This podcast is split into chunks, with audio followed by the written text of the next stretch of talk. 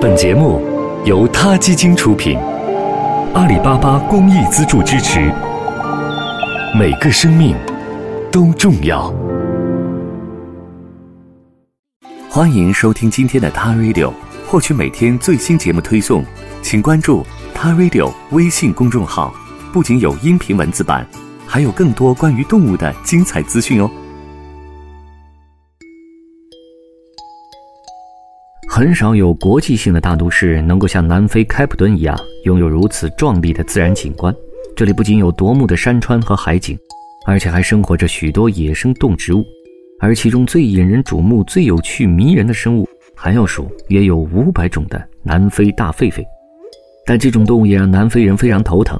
和人类一样，狒狒是机会主义者。他们知道有人就意味着有食物，人类的房子、垃圾桶、饭店、商店里都是食物。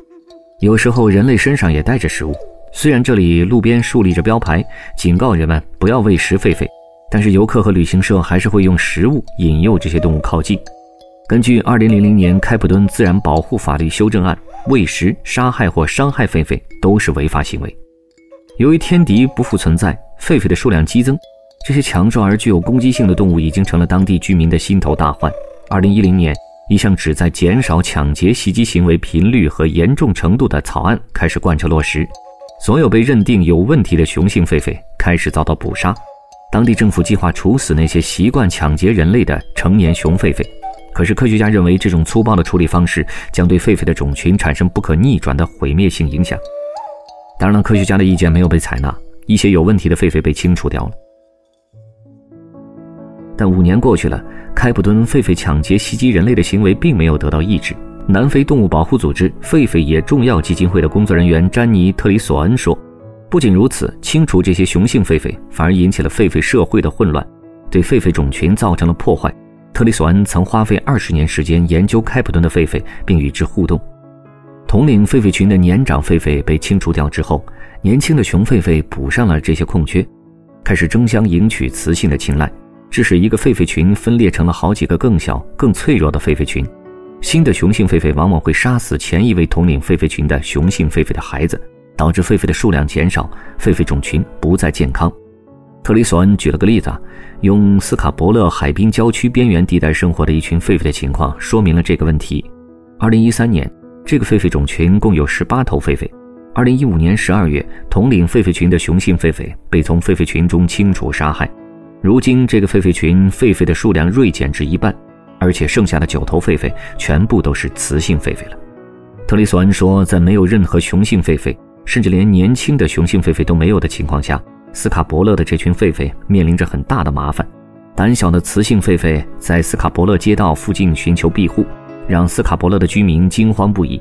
一些业主甚至还会朝这些动物开枪。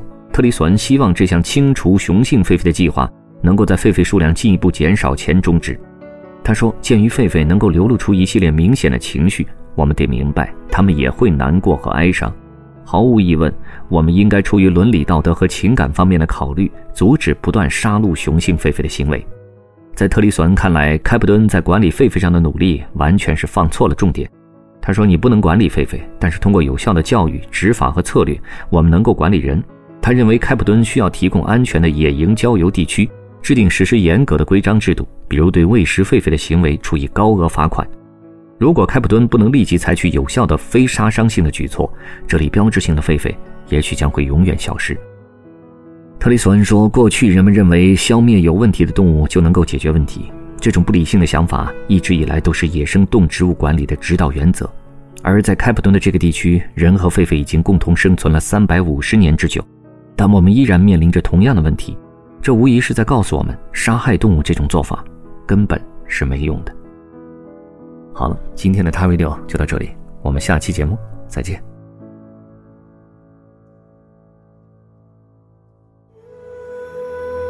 他 Radio，中国大陆第一家动物保护公益电台，在这里，我们讲述动物的喜怒哀乐，尊重生命，善待动物。